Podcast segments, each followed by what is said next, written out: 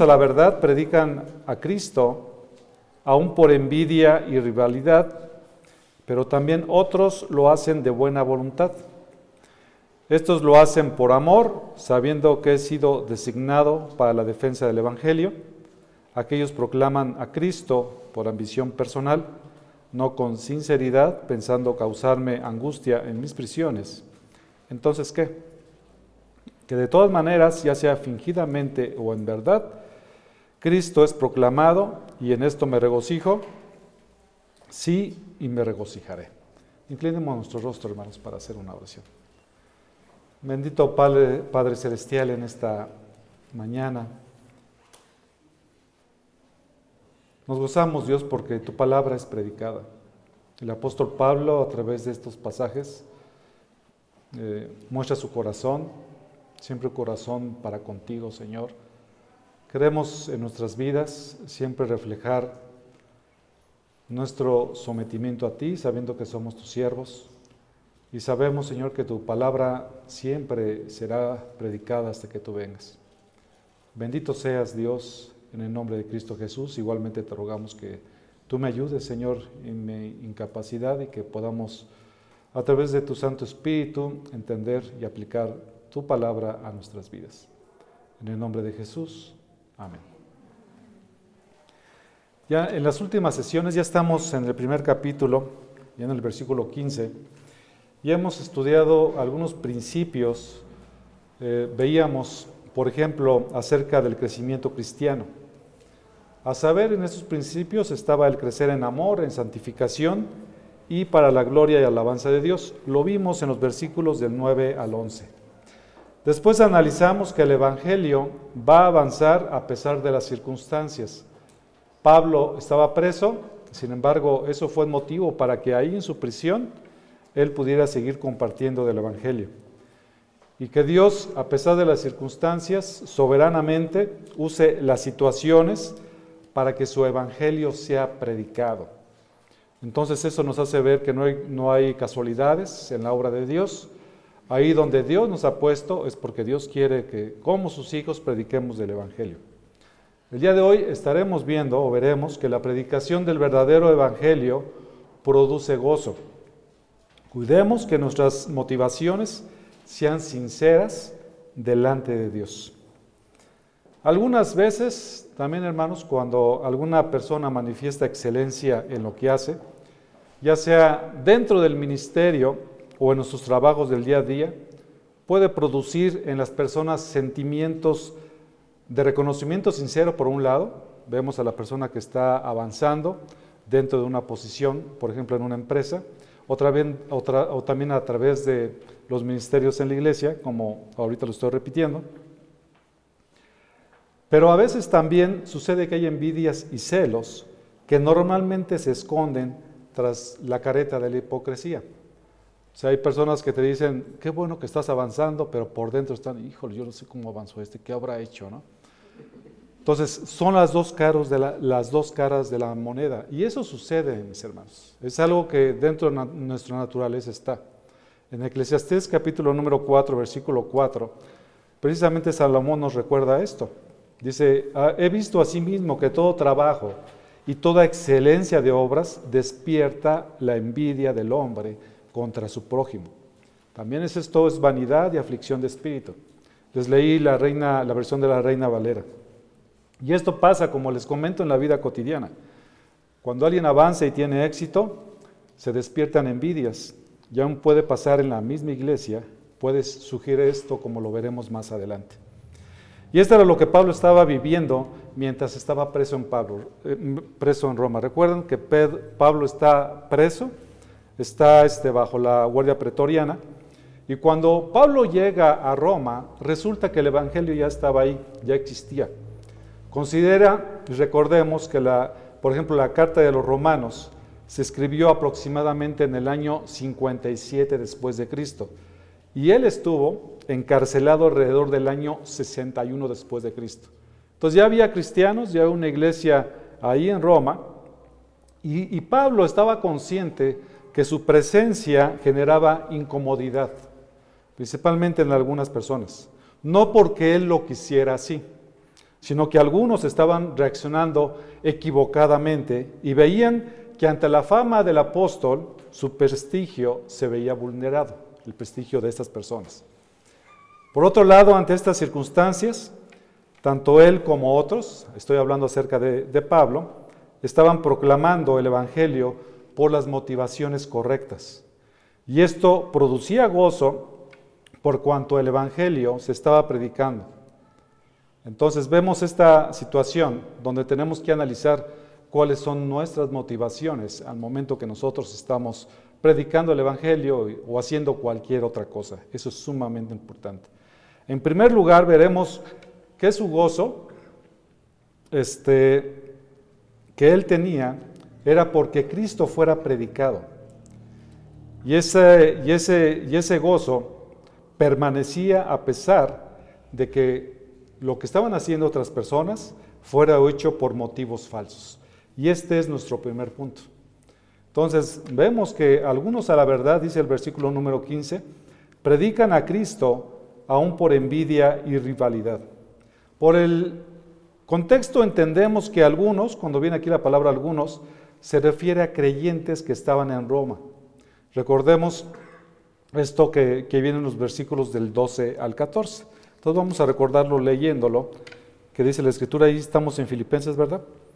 Y quiero que sepáis, hermanos, que las circunstancias en que me he visto han redundado en el mayor progreso del Evangelio, de tal manera que mis prisiones por la causa de Cristo se han hecho notorias en toda la guardia pretoriana y a todos los demás. Entonces ahí está implícitamente hablando acerca de que esos algunos eran algunos creyentes que estaban precisamente ahí en Roma. Entonces, vemos que en ese tiempo la guardia pretoriana hasta entonces no, había sido alcanzada, a pesar de que había una iglesia, pero Dios soberanamente puso en la, en la prisión a Pablo para que precisamente se diera todo esto. Entonces, estos predicaban el Evangelio, algunos de estas personas, incluyendo a Pablo, verdaderamente, ciertamente, sin ninguna duda, también encontramos en contraste que lo hacían por motivos falsos e hipócritas. Los creyentes inmaduros son, son propensos a la envidia, a la rivalidad, como más adelante veremos. Entonces, son, son creyentes, evidentemente que eran inmaduros, que ellos querían tener una preeminencia específicamente dentro de la iglesia. Este, y eso realmente hace que algunas personas, si tienen ese tipo de, emociones y sentimientos en sus corazones, es una cuestión peligrosa. Porque a pesar, a pesar de que ellos están predicando el Evangelio, noten lo que dice aquí al principio del versículo 15. Algunos a la verdad predican a Cristo. Pablo, por supuesto, no les está reconviniendo a ellos acerca del contenido del Evangelio. El contenido del Evangelio que aún esas personas que estaban con motivaciones equivocadas lo tenían correcto, Pablo no les estaba señalando eso. Este Evangelio lo tenían claro en sus mentes, ellos sabían quién era Dios, sabían que Dios era santo, amoroso, justo, etc. También sabían acerca del hombre, ¿no? que su condición era pecadora, alejada de Dios, como dice Romanos 3 del 10 al 12. Eh, tenían la necesidad apremiante del Salvador, de nuestro Señor Jesucristo, quien padeció, murió y resucitó al tercer día, para que todos aquellos que se arrepintieran y creyeran en su sacrificio sustitutorio pudieran ser salvos el Evangelio bendito del perdón de pecados solo por gracia y no por las obras de la ley. Este era el mensaje del Evangelio y ellos lo estaban predicando tal cual, porque Pablo no les estaba diciendo que estaban equivocados. Porque si ellos se hubieran equivocado en cuanto al Evangelio, por supuesto Pablo se los hubiera señalado inmediatamente. Más adelante habla acerca de falsos maestros, pero estas personas en particular no estaban en este, en este contexto. Si alguien hubiera predicado algo diferente, seguramente les hubiera dicho algo como por ejemplo escribió a los Gálatas en el capítulo 1, versículo 6. Dice, me maravillo que tan pronto hayáis abandonado al que os llamó por la gracia de Cristo para seguir un evangelio diferente. Entonces sabemos que Pablo está escribiendo a los Gálatas en contra de las enseñanzas de los judaizantes. Este no era el caso. También en 2 de Corintios 11:4 el apóstol Pablo les escribió, porque si alguien viene y predica otro Jesús, aquí está, a quien no hemos predicado o recibís un espíritu diferente que no habéis recibido o aceptáis un evangelio distinto, nuevamente, que no habéis aceptado, bien lo toleráis. Entonces Pablo, por supuesto, le estaba cuidando la iglesia, estaba cuidando la doctrina. Y aquí no era el caso, no era el tema. Sino que estas personas realmente lo que estaban haciendo es que estaban predicando a Cristo por envidia y rivalidad por, envidia y rivalidad, que eran por supuesto motivos erróneos. Entonces, el contenido del Evangelio estaba correcto, las motivaciones eran las que eran incorrectas. Ellos sentían envidia. ¿Qué era la envidia? ¿O qué es la envidia? Es el sentimiento de disgusto producido al ser testigo u oír de la prosperidad de otros. Ajá. Cuando tú de repente sientes algo dentro de, tu estómago cuando a alguien le va bien, eso significa que dentro de tu ser se está moviendo la envidia. ¿Qué es eso, no?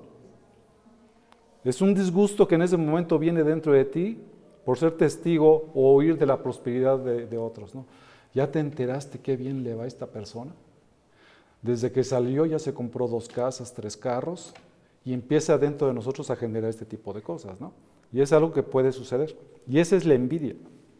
Y siempre cuando hablamos de la envidia, tiene un sentido malo. ¿Se acuerdan de Judas? Quien entregó al Señor Jesucristo. Dice Mateo 27, 17. Por lo cual, cuando ellos se reunieron, Pilato les dijo, ¿a quién queréis que os suelte? ¿A Barrabás o a Jesús llamado el Cristo? Porque él sabía, fíjate, Pilato sabía que le había entregado por envidia. Entonces, el que nosotros podamos eh, aceptar o abrazar la envidia dentro de nuestros corazones, eso nos puede llevar a conflictos y problemas bien grandes, hermanos. Si tú de repente sientes eso, sientes que de repente hay alguna persona que dices, híjoles, ¿cómo habrá llegado allá? ¿O cómo le haré para llegar a esa posición específicamente? Es el momento de detenerse y pedirle perdón a Dios. Esta parte de la envidia, por supuesto, está incluida dentro de la lista de características de quienes niegan y no se sujetan a Dios. En Romanos 1.29, veíamos parte de Romanos hoy en la mañana en el estudio, en el versículo 20 específicamente, pero aquí en el versículo 29 dice, estando llenos de toda injusticia, son personas que han abandonado a Dios, que no han aceptado a Dios y están llenos de todas estas cosas. Evidentemente nosotros como cristianos, de repente, eventualmente pudiéramos ser invadidos por este tipo de sentimientos, pero no es algo que nos caracterice. En el momento que nos damos cuenta, inmediatamente, paramos, nos detenemos, le, pedimos perdón a Dios y corregimos el camino. Si continuamos ahí, este, eso significa que puede haber un problema mayor en nuestras vidas. Eh, repito el 29.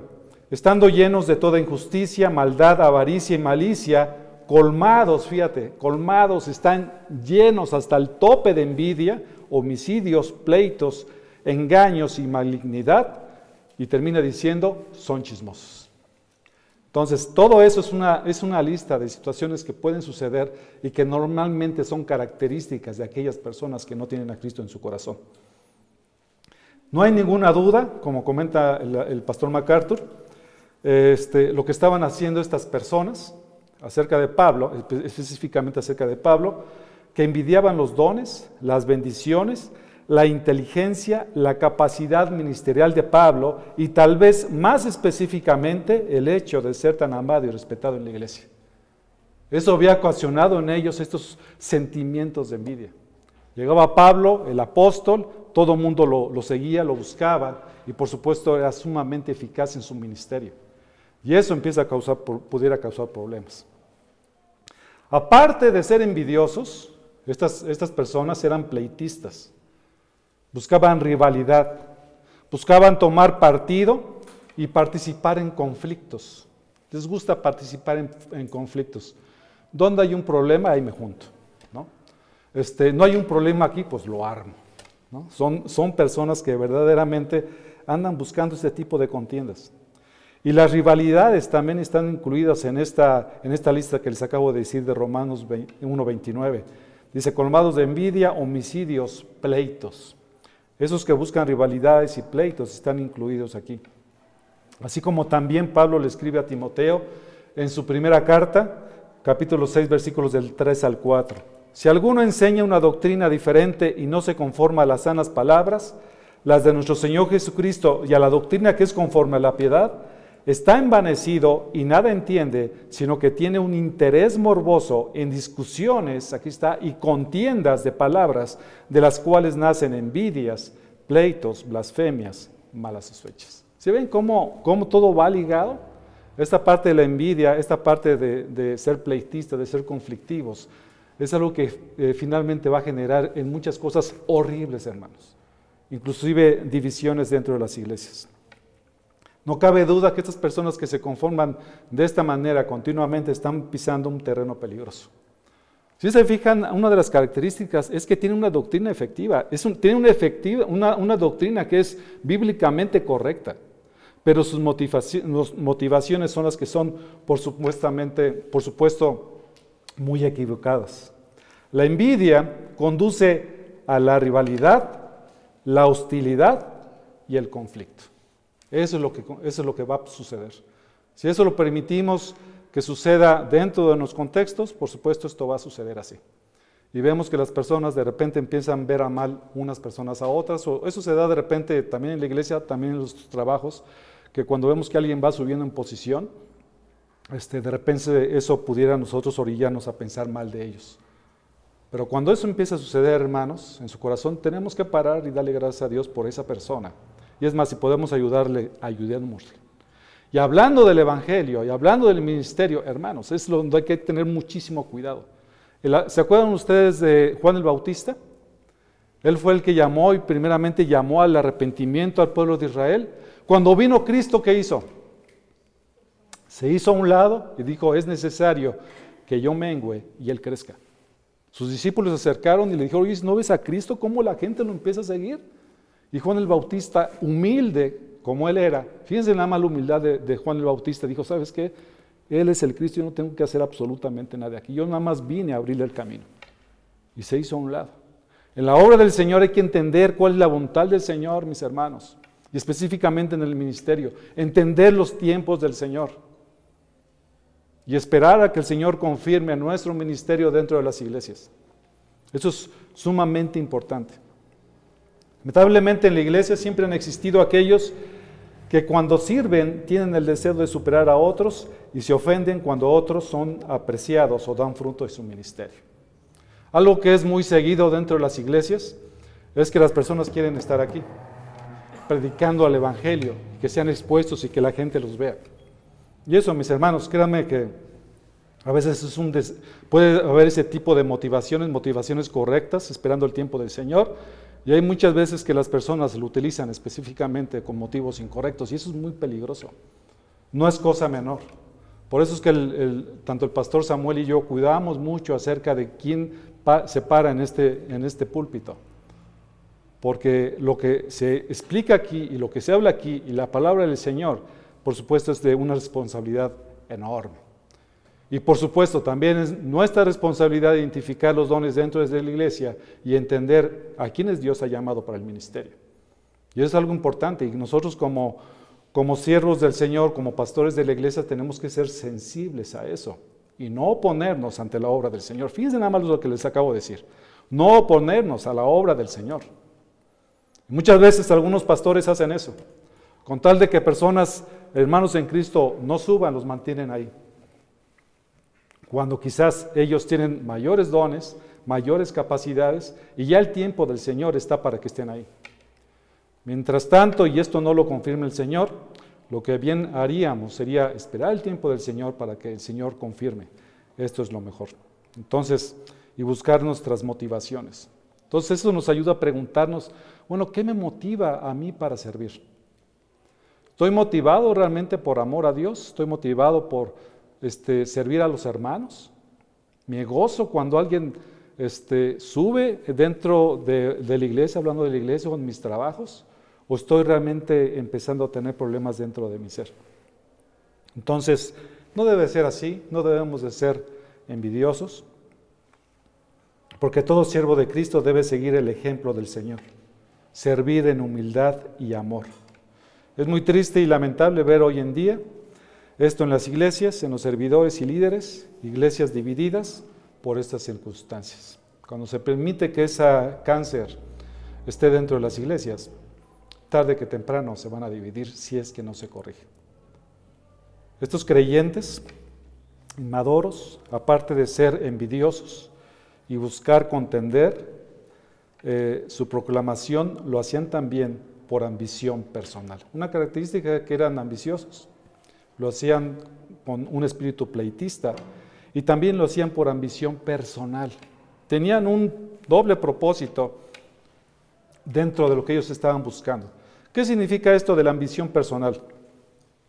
Por ejemplo, Aristóteles, ustedes recordarán quién es Aristóteles, fue un filósofo griego que nació en 384 a.C. Él consideraba la ambición personal como una búsqueda egoísta de un cargo político por métodos desleales.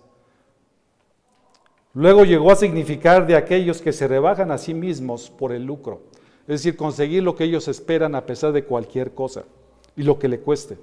En nuestro contexto, y esto lo podemos ver muy claramente con los pastores de la prosperidad, buscan solamente su beneficio económico, lucran con el Evangelio, viven en mansiones, viajan en jets, se compran sus jets, y es una serie de cosas donde finalmente lo que ellos están buscando es eso, la ambición personal.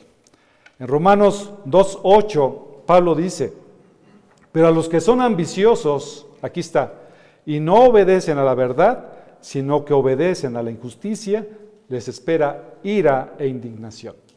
Tarde que temprano esa misma ambición se va a mostrar y el Señor la va a juzgar en su momento. Entonces la ambición personal se refiere a aquellos que buscan una, una ganancia inmediata, que son contenciosos, que tienen una ambición egoísta, que antepone el interés propio al ajeno, lo que suele acarrear un perjuicio a los demás. Subir o escalar posiciones a cualquier costo. Y esto lo vemos en todos los aspectos. ¿Qué tengo, qué, qué necesito hacer para alcanzar ese, a ese puesto en particular, por ejemplo, ahí en la empresa donde tú trabajas? Pues lo que tienes que hacer es primero pasar por esta persona, en esta posición de esta persona. Ah, ok. ¿Y cómo le hago para pasar sobre esta persona? Y empiezan hay muchas cosas que se pueden hacer, hermanos, que no les voy a dar ideas. Pero la gente que anda buscando las posiciones hacen precisamente eso.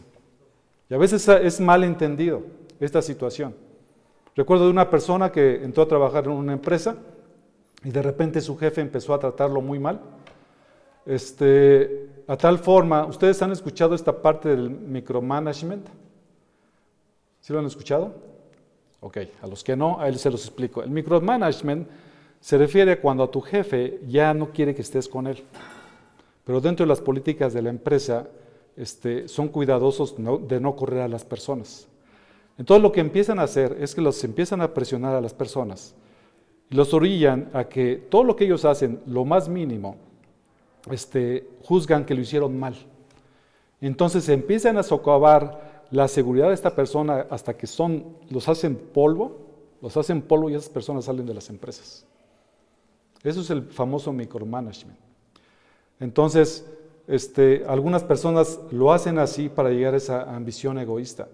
Y en el ejemplo que les quería decir, a veces la gente se confunde y dice eso, como eso, eso a lo mejor estas personas lo hicieron, porque recuérdense que el león piensa que todos son de su condición. Este, lo que sucedió con esta persona es que finalmente pudo hablar con él, decirle, fíjate, yo no quiero tu posición, yo lo que vengo aquí es a trabajar nada más, ¿no? Déjame hacerlo. Cuando lo entendió, se suavizó porque, porque supo entonces que esta persona realmente no estaba buscando tirarlo a él. Pero en medio de los trabajos, esto de repente empieza a suceder. Pero hay que entender qué es lo que Dios está trabajando en nosotros. Eso no significa que nosotros no podamos buscar alguna posición en particular, pero hay que hacerlo siempre de una forma correcta delante del Señor y ser temerosos del Señor. Y el Señor dará en su tiempo esa oportunidad que va a ser magnífica. Entonces, esos que buscan la ambición personal, esa ambición egoísta, lo que busca realmente es anteponer el interés propio al ajeno, lo que suele acarrear un perjuicio a los demás. Subir o escalar posiciones a cualquier costo. Esa es la ambición. Otra característica es que no son sinceros. Dice aquí el, el, versículo, dice que lo hacen no con sinceridad. Es decir, no por motivos puros. Su motivación no son motivaciones correctas, son impuras. Y esto, por supuesto, cuando hablamos de la sinceridad, es una forma de conducción que tiene que ver con Dios mismo, ¿no? que Dios es verdadero, que Dios es sincero. Y, también lo hacían estas personas pensando causar angustia en sus prisiones al apóstol Pablo, como dice al final del versículo 17. Por ejemplo, 2 de Corintios 2 del 3 al 4, el apóstol Pablo escribe, y esto mismo os escribí para que cuando yo llegue no tenga tristeza de parte de lo que debieran alegrarme, confiando en que todos vosotros, de que mi gozo sea el mismo de todos vosotros, pues por la mucha aflicción y angustia de corazón os escribí con muchas lágrimas, no para entristecernos, sino para que conozcáis el amor que tengo especialmente por vosotros. Entonces, fíjense nada más aquí el contraste. Aquí Pablo, ahorita lo que los acabo de leer de 2 de Corintios, él se preocupaba por la iglesia y se preocupaba porque la iglesia podría crecer. Y cuando veía que en algunos de la iglesia no crecían, eso por supuesto causa aflicción y angustia al corazón. Y esto es lo que sucede con los pastores, con los líderes, cuando ven a la congregación y por alguna circunstancia no están este, eh, buscando pues todo para la gloria del Señor. Aquí, esto es lo que estaban haciendo, de acuerdo al versículo 17, estas personas realmente estaban pensando este, causarle angustia en sus prisiones, que él estuviera preocupado por sus prisiones, por esa situación, de que Pablo en su mente estuviera preocupado porque ellos estaban predicando el Evangelio este, y que esto estaba ocasionando de alguna forma división dentro de las iglesias. Entonces esa angustia era diferente a la que querían causar.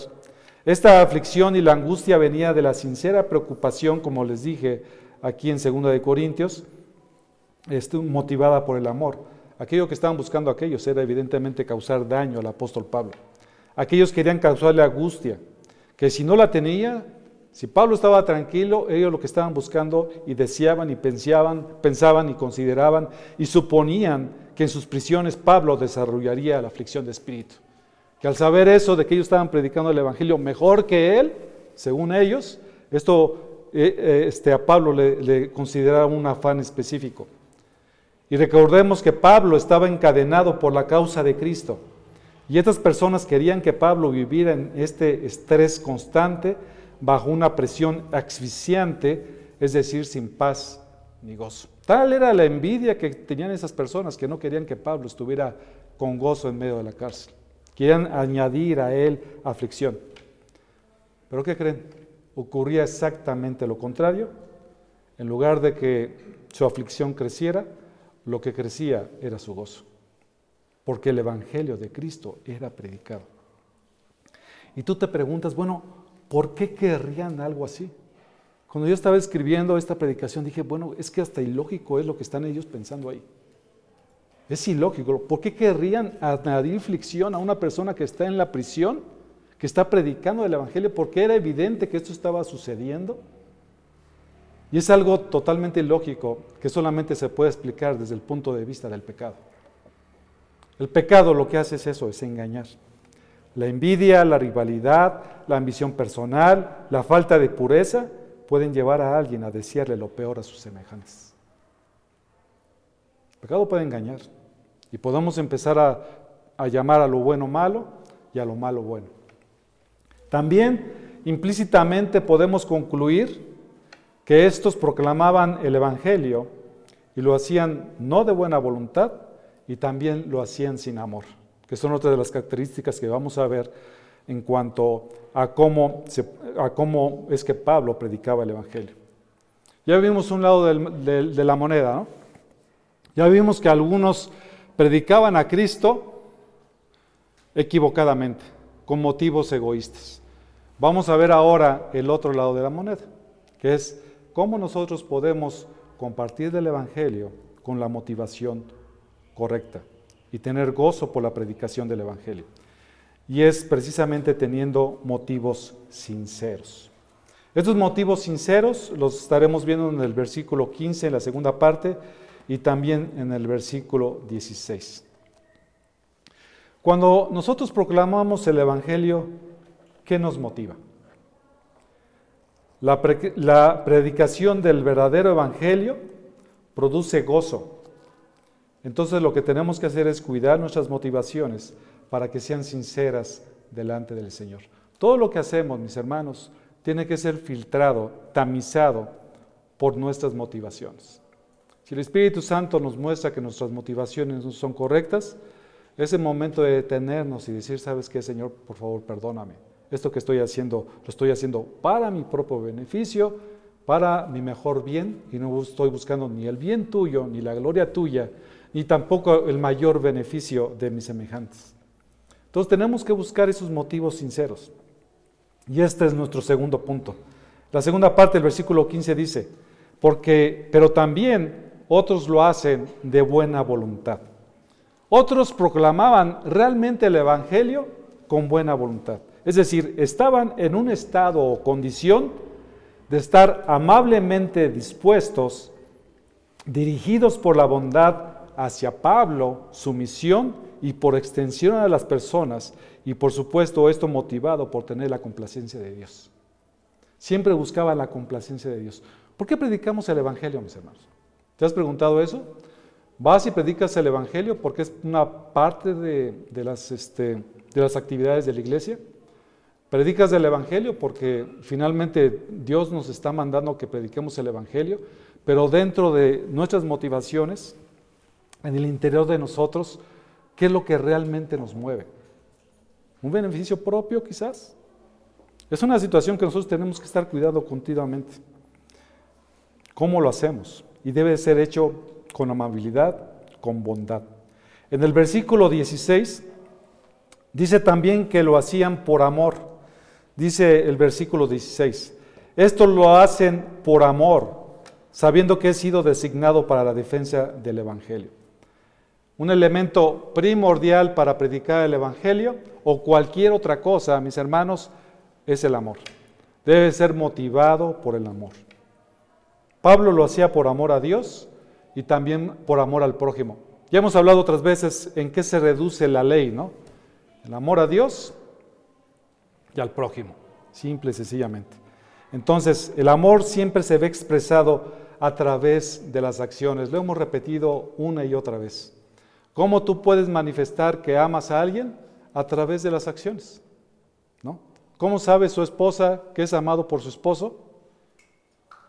Pues, a través de las acciones, de cómo la está tratando, tratando, cómo la está cuidando, cómo le está este, eh, haciendo crecer en el Evangelio. Si eso, por supuesto, no está, no está dentro de un matrimonio, si la esposa te dice es que yo es que siento que no me amas, sí se han fijado eso que continuamente nos preguntan, oye, si sí me amas. Mi hermano, cuando te diga eso su esposa, de veras pon las antinitas de vinil, diría el chavo, el Chapulín Colorado en acción, porque algo está pasando. Algo está faltando ahí que tu esposa está esperando que tus acciones sean reflejadas en acciones, cuestiones, acciones más específicas. Es cierto, el amor tiene que ver con sentimientos, pero los sentimientos de repente son pasajeros. El amor verdaderamente se manifiesta a través de acciones. ¿Qué amor más grande? Ya lo hemos comentado, que pudo haberse manifestado en el mundo que Dios habría enviado a su Hijo Jesucristo, por amor, mediante acciones, para que muriera por nosotros. El amor a Dios significa el compromiso total y la confianza total en Dios. Hay muchas personas que dicen, es que yo amo verdaderamente a Dios, es que Diosito yo lo amo mucho, pero realmente no están comprometidos con Él y no creen en Él. Esto involucra también, en particular, una renuncia a las riquezas y a la vanagloria. También exige la resistencia a la persecución, que es una prueba de fuego de la lealtad del amor. O sea, dentro de todo lo que Dios ha diseñado para que nosotros entendamos, Dios sabe perfectamente cómo están nuestros corazones, mis hermanos. No hay ninguna duda. Pero las aflicciones, las pruebas están dadas para que nosotros nos demos cuenta de qué estamos hechos y podamos depender del Señor. Cuando tú estás en una prueba, lo que tienes que considerar es que Dios se está tratando con tu carácter y está moldeándola como Cristo Jesús para ver en dónde están tus fidelidades y si realmente tu confianza está en Dios. Por eso es que cuando alguien cree, y eso hemos visto en Mateo 13 con la parábola del sembrador, hay que esperar un tiempo para ver cómo germina esta semilla. Y si después de un tiempo da fruto, significa que realmente Cristo vive en sus corazones. Si se apartan en un poco tiempo, por supuesto, eso, es algo inequívoco de que esas personas seguramente o probablemente no son salvas. Entonces eso nos viene a la pregunta de decir, bueno, entonces, ¿cómo manifestamos que amamos a Dios realmente? ¿Sí te has preguntado eso? ¿Cómo puedo yo, o sea, si yo digo que amo a Dios, ¿cómo lo puedo yo comprobar? ¿Cómo lo puedo manifestar? Es muy sencillo, mis hermanos, cuando le obedecemos, cuando guardamos sus mandamientos. Si no guardamos sus mandamientos, no podemos decir que le amamos. El amor se manifiesta en acciones. Dios te manda hacer algo y lo hacemos. Yo no entiendo, hermanos. No lo entiendo. Como alguien que se dice cristiano, después de un tiempo que ha dicho que ha creído, uno de los primeros mandamientos y ordenanzas que Dios manda es que se bauticen. ¿Por qué pasan años y años y años y las personas no ni siquiera están dispuestos a sumergirse tantito en el agua para mojarse? Y no es eso, pues, o sea, estoy hablando de una forma sencilla de ver la situación y yo sé que es una situación que conlleva una identificación con Cristo, pero es una manifestación básica, primaria de que alguien ha creído en Cristo Jesús. Cuando el, cuando el eunuco creyó, lo primero que dije, ¿qué impide que yo sea bautizado? Inmediatamente dijo, ¿qué tengo que hacer para obedecer a Dios?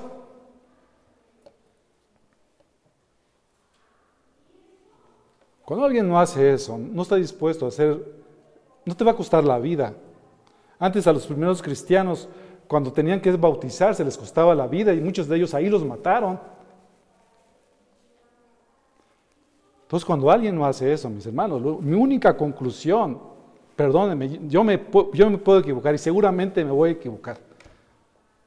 Pero yo digo, realmente me pregunto, ¿esta persona ha confesado a Cristo en su corazón o no? Y ahí me quedo, mis hermanos, ahí me quedo. Eso ya está, es una cuestión entre esa persona y Dios mismo. Es un compromiso total, es una manifestación de la obediencia a Dios que se ve en cuestiones muy sencillas, muy sencillas.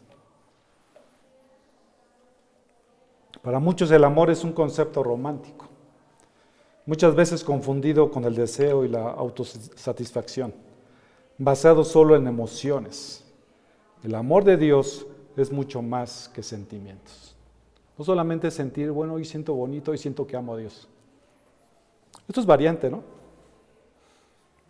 Yo de repente siento que amo más a mi esposa unos días que otros. Pero eso no significa que no le amo, porque es un sentimiento. Yo sé que le amo a mi esposa, porque el Espíritu Santo mora en mi corazón. ¿no? Y me mueve a amarlo a ella y amar a mis semejantes. Entonces es con respecto al amor, ya vimos el amor de Dios, el amor hacia los semejantes, de repente se entra en este concepto del amor romántico, ¿no? Este, ¿Y cómo, te, cómo, sientes que hoy me amas? ¿Me amas más que ayer o, no? no? Y lo hacen mucho las, las mujeres. Y está bien, o sea, hay que manifestarles ese amor. Pero Dios nos manda que nosotros debemos de amar al prójimo. Porque el amor al prójimo acompaña el amor a Dios. Van juntos. Si tú no amas al, prójimo, no amas a Dios. Si tú amas a Dios, amas al prójimo. Si alguna de las cosas no suceden de forma natural, es que hay un problema ahí. ¿eh? Es un problema ahí que nosotros tenemos que ajustar, que tenemos que eh, ver con el prójimo, ¿verdad? Y arreglarlo y decirle, perdóname hermano, fíjate que el día de ayer te hablé mal o el día de ayer yo te vi y sentí cosas malas acerca de ti. Tenemos que buscar cómo es que nosotros podríamos nosotros amar al prójimo. ¿Quién es el prójimo? El prójimo es simplemente la persona en necesidad. Tenemos una excelente ilustración, les pido que vayamos a Lucas 10, Esta es una excelente ilustración acerca de quién es el prójimo. Eh, es algo que hemos escuchado y leído continuamente. Lucas 10, del 25 al 37. Es una parábola que el Señor Jesucristo está diciendo aquí y que quiero leerles nuevamente, no sé si en alguna otra predicación lo he hecho, pero Lucas 10, hermanita, del 25 al 37. Y la palabra del Señor dice así. He aquí cierto intérprete de la ley se levantó y para ponerle a prueba dijo, Maestro, ¿qué, haré para heredar, para heredar la vida eterna? Y él le dijo, ¿qué está escrito en la ley? ¿Qué lees en ella? Respondió él y dijo, amarás al Señor tu Dios con todo tu corazón y con toda tu alma y con toda tu fuerza y con toda tu mente y termina diciendo el versículo 27, y a tu prójimo como a ti mismo. Entonces Jesús le dijo, has respondido correctamente, haz esto y vivirás. Pero queriendo él justificarse a sí mismo, dijo a Jesús, ¿y quién es mi prójimo? Respondiendo Jesús dijo, ciertamente, cierto hombre, perdón, bajaba en Jerusalén a Jericó y cayó en manos de salteadores, los cuales después de despojarlo y de darle golpes se fueron, dejándolo medio muerto. Por casualidad, cierto sacerdote bajaba por aquel camino y cuando lo vio pasó por el otro lado del camino. Versículo 32. Del mismo modo también un levita, cuando llegó al lugar y lo vio, pasó por el otro lado del camino. Pero cierto samaritano que iba de viaje, llegó a donde él estaba y cuando lo vio, tuvo compasión. Y acercándose, le, vendió, le vendó sus heridas, derramó aceite y vino sobre ellas, y poniéndolo sobre su, propio su propia cabalgadura, lo llevó a un mesón y lo cuidó. Al día siguiente, sacando dos denarios, se los dio al mesonero y dijo, cuídalo, y todo lo demás que gastes, cuando yo regrese, te lo pagaré. ¿Cuál de estos tres piensas tú que demostró ser prójimo del que cayó en manos de los salteadores? Y él dijo, el que tuvo misericordia de él, y Jesús le dijo, ve y haz tú lo mismo. Ahí está quién es el prójimo. El prójimo es la persona inmediatamente cercana que actúa como prójimo para con el necesitado. Esta acción se deriva de una respuesta del corazón. Vemos aquí que esta acción es realmente de un conocimiento, de un anhelo que viene del corazón mismo y consiste en hacer con toda discreción lo que la ocasión exige. ¿Qué es lo que busca? Ayudar a, alguna, a esa persona en necesidad y no estarlo publicando y decir, ¿qué creen hermanitos? Hoy ayudé aquí al hermanito tal y, fíjense que le... O sea, nada de eso. Hacerlo delante del Señor, hacerlo con discreción y suplir la necesidad en el momento adecuado, proveyendo de lo necesario al que lo necesita. ¿Ves que alguien tiene una necesidad? Alguien que ama a su prójimo ve cómo va a suplir esa necesidad. No necesariamente es dándoles, pero sí armando un plan para ayudarle a esa persona. Cuando nosotros fallamos en eso, mis hermanos, estamos pecando. Entonces tenemos que estar muy atentos acerca de las necesidades de nuestro prójimo. Y si se fijan, aquí no está hablando acerca de la iglesia en particular, cuánto más en la iglesia. Estamos hablando del prójimo. Tú ves a alguien que está en necesidad, lo que hay que hacer es ir a ayudarle y armar un plan. Aquí dentro de la iglesia tenemos necesidades, hermanos. Y hay planes que tenemos que hacer. Y quizás estemos fallando como, como viendo alguna necesidad de algún hermano o de una hermana en particular en la iglesia. Lo cual tendríamos que arrepentirnos delante del Señor y arreglar eso.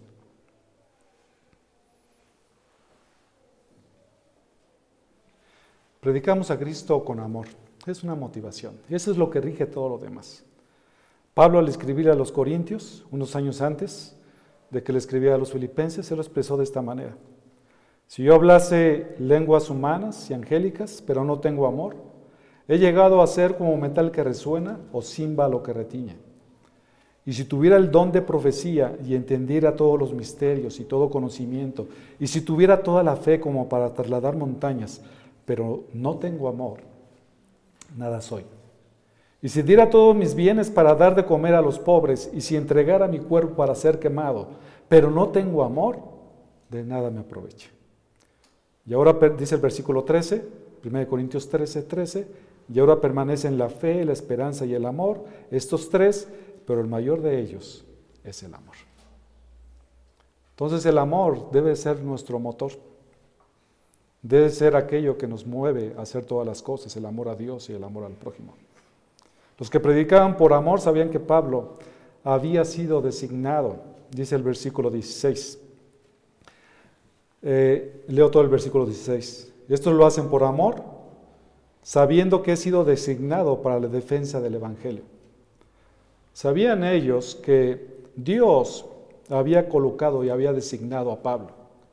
Pablo no era ningún este, hijo de vecino que había sido colocado porque dentro de una iglesia todos votaron, bueno, ¿y ahora quién va a ser el pastor? No, pues aquel, ¿no? Es el que más sabe y lo ponen dentro de la iglesia. Aquí Pablo, por supuesto, había llevado un proceso antes de llegar a ser a, y, estar en su ministerio, de haber sido llamado por, por Dios, habían pasado muchos años. Y Pablo había sido colocado por Dios para defender el Evangelio ante cualquiera. De ahí que Pablo, por supuesto, al haber sido colocado por Dios, había, puesto, había sido puesto por Dios con un ministerio especial y era reconocido por los hermanos. Por eso es importante que dentro de la iglesia, cuando alguna persona ha sido este, nombrado como pastor, la iglesia tiene que confirmar esto, ¿no? Como, como viniendo de parte del Señor. Y por supuesto, hay un filtro muy específico que ya hemos hablado anteriormente acerca de quién puede ser. Y de esa forma tú te puedes dar cuenta si es o no llamado por Dios, aparte de los anhelos, etc. Esto es caso de otra predicación. Pero Dios, por supuesto, había colocado a Pablo este, como para llevar su nombre en medio de los gentiles y como apóstol. Esto lo pueden checar ustedes en Hechos 9 del 15 al 16. Vemos que Dios mismo lo designó y esto era conocido por muchos. Hoy en día hay tantos pastores que no han sido llamados por Dios a este ministerio, pero también hay otros muchos que han sido llamados por Dios para cuidar de la gracia de Dios. No es un asunto menor, es una gran responsabilidad.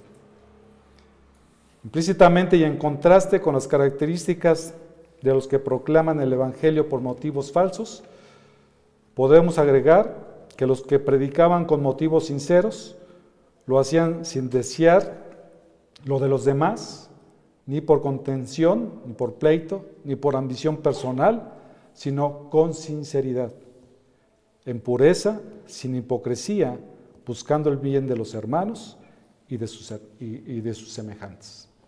Finalmente el versículo 18, regresando a Filipenses 1.18, después de que da estos contextos de las dos motivaciones diferentes, entonces, ¿qué? Dice el apóstol Pablo. Que de todas maneras, ya sea fingidamente o en verdad, Cristo es proclamado y en esto me regocijo, sí, y me regocijaré. El apóstol Pablo agrega y resume que hay algunos que lo hacen fingidamente por pretexto solamente por apariencia, con un alarde de piedad para asegurar la confianza en ellos, disfrazando sus propios motivos. Lo hacían hipócritamente. ¿Se acuerdan ustedes de Jonás, que no quería predicar a los ninivitas?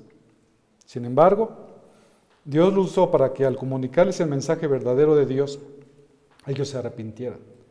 Vemos que el contenido del mensaje fue correcto. La palabra de Dios dice Isaías 55, va a hacer aquello por lo cual Dios lo mandó. Aunque, aunque en Jonás había todo este tipo de cosas, finalmente tuvo que ir a Nínive. Dios se lo llevó a Nínive literalmente a través del gran pez y predicó la palabra. Y creyeron. Y Dios utiliza y utilizó en ese momento a Jonás. Y otras personas predican en verdad, en contraste de los que hacían por apariencia sin ocultar nada, de forma auténtica, con un sincero interés por dar a conocer el Evangelio de salvación. Sea como fuera, de cualquier manera, mientras Cristo fuera proclamado, Pablo se regocijó. Estás predicando la palabra del Señor, no importa los motivos que haya detrás de eso, Dios lo juzgará en un momento, pero por cuanto se está predicando el Evangelio, dice Pablo, yo me regocijo, me estoy regocijando ahora y me seguiré regocijando hasta el día de Cristo, porque el Evangelio sea predicado. Porque sabía que los hombres son pecadores y que necesitan efectivamente de un Salvador que es Cristo Jesús. ¿Y quiénes les van a predicar el Evangelio? Nosotros, hermanos. No podemos quedarnos callados. Tenemos que predicarles a las personas que Cristo es el Salvador, que ellos pueden ser librados del infierno si creen en Cristo Jesús. Qué gran mensaje, es un hermoso mensaje que nos ha dado, este, dado a nosotros el mensaje de la reconciliación. Que Dios está dispuesto a perdonar pecados. Y Dios está dispuesto, si tú has creído en Cristo Jesús, a perdonar tus pecados. No esperes más. ¿Qué esperas? ¿Te has dado que tu vida ha sido una constante evidencia de que no amas a Dios ni que guardas sus mandamientos. Lo que necesitas es arrepentirte verdaderamente y rendirte a Dios y creer en el sacrificio de Cristo. En conclusión, la predicación del verdadero evangelio produce gozo. Cuidemos que nuestras motivaciones sean sinceras delante de Dios. La doctrina, por supuesto, es importante, al proclamar la palabra de Dios. Tenemos que entender muy bien cuál es el Evangelio y cuál es el mensaje. Nuestras motivaciones, créanme que no es lo más importante delante del Señor. Importante es que su palabra sea predicada delante de Dios. Ya nuestras motivaciones Dios las juzgará en aquel día. Mientras tanto, somos llamados a predicar del Evangelio. Y mientras se, predique el Evangelio, Pablo se regocija, se regocija y nosotros como iglesia nos debemos regocijar cuando se está predicando el Evangelio. Hay gozo cuando se predica el verdadero Evangelio. Hay gozo en el cielo cuando un pecador se arrepiente. Vamos a orar más. Eterno Padre Celestial,